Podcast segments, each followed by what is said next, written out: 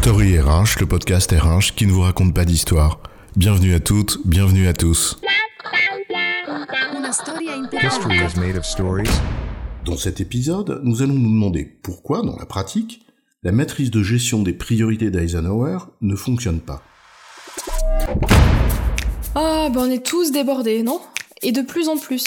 Un peu comme si le cours inexorable du temps et de la charge de travail était destiné à ne jamais nous laisser tranquilles. Et ça ne s'arrange pas, chacun voyant à cette charge de travail qu'il ne supporte plus de multiples causes, qui d'affirmer que c'est la faute aux emails, au digital, à la multiplication des projets, à la boulimie des réunions qui l'accompagnent, bref, chacun voit midi à sa porte. Et là, miracle. Un jour, la porte s'ouvre. Et sans chercher midi à 14h, un chevalier blanc apparaît. Ton sauveur, un formateur, un consultant, ou tout simplement un collègue ou un manager bien intentionné.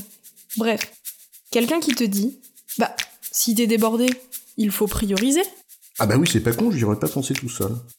Je ne peux pas tout faire, donc je fais le tri.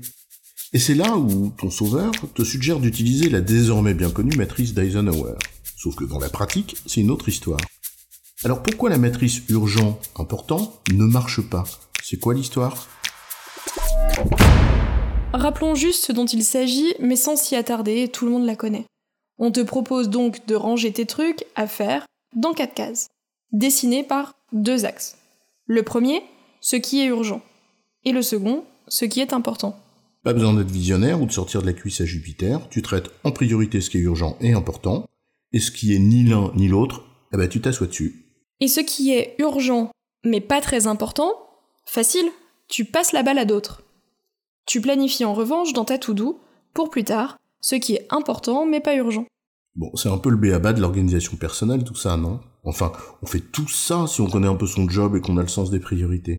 D'ailleurs, la plupart du temps, t'as pas besoin de formaliser, tu sais où mettre tes trucs. Diable ce qu'on aime les petites cases bien rangées. Quatre cases et tout devient simple. Chacun son prêt et les vaches seront bien gardées. Ouais, t'as raison. C'est un peu une évidence. Mais admettons. Cela aide celles et ceux qui ont besoin de cadres et de méthodes, donc très bien. Et si tu es tout seul, bah je t'assure que ça marche bien. Il y a le feu chez toi, bah prends un extincteur et appelle les pompiers, c'est urgent et important. Alors que défaire le papier peint du second, bah ça peut attendre demain. Donc vu ainsi, aucune raison pour que cela ne marche pas. Donc on valide. On valide en ce sens. Mais c'est là où une question iconoclaste se pose. Urgent pour qui? Important pourquoi Ou pour qui Ça marche aussi? Il faut bien apprécier ce qui est urgent et important. Mais à l'aune de quoi? Ouais, je te vois venir, toi. Tu veux dire qu'on travaille pas tout seul? Bien vu, exactement. L'interprétation abusive d'ailleurs de beaucoup de personnes, c'est ce qui est urgent pour moi et important pour moi, vu que c'est pensé pour gérer mes priorités. Sauf que, pour qu'un collectif fonctionne correctement, pour que ton travail permette d'apporter ta pierre à l'édifice, le prisme que tu dois utiliser pour déterminer ce qui est urgent et important, ce n'est ni uniquement ton confort personnel, ni ce qui t'arrange bien. Mais ce qu'il faut faire pour le projet, pour réussir l'ambition qu'on porte ensemble, bref, pour travailler ensemble. Et c'est précisément là où le bas blesse. Si chacun gère ses priorités en fonction de ce qui est urgent et important, uniquement à l'aune de son nombril, eh bien, in fine, le travail collectif dysfonctionne, et c'est là où celles et ceux qui cherchent toujours à s'investir pour ce collectif, pour le bien commun, pour que ça marche, eh bien, ceux-là, ils sont en rupture parce qu'ils compensent ce que les autres ne font pas. Cela, leur prisme est souvent différent. Qu'est-ce qui est urgent et important pour le projet auquel je participe?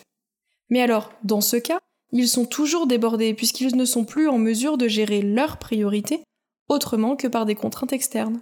Absolument, d'où la nécessité des équilibres entre travail individuel et collectif. Donc le besoin d'une organisation du travail claire et qui fonctionne. Et d'un manager attentif pour veiller à ce que la charge de travail soit acceptable par toutes et tous, qu'il s'agisse de la charge prescrite, réelle ou ressentie. Alors, dans ce cas, au quotidien, la matrice d'Eisenhower t'aide bien si jamais tu perds le sens des priorités. À condition, en revanche, de ne pas te décharger abusivement sur les autres. Car quand on lit que ce qui est urgent et pas important, bah tu le délègues, ça interroge quand même sur ce qu'est la délégation. Comme quoi, en cette matière comme dans les autres, ce qui compte ce n'est ni la méthode ni l'outil, mais l'intelligence qu'on met lorsqu'on s'en sert. En résumé, la matrice urgence-importance pour gérer ses priorités est bien sûr utile lorsqu'on les perd un peu de vue. Mais il ne faut pas oublier qu'on travaille dans un collectif et que l'appréciation de ce qui est urgent et important ne se fait pas qu'à l'aune de son confort personnel, mais aussi de ce qu'il faut faire pour ce collectif. J'ai bon, chef? Oui, tu as bon, mais on va pas en faire toute une histoire.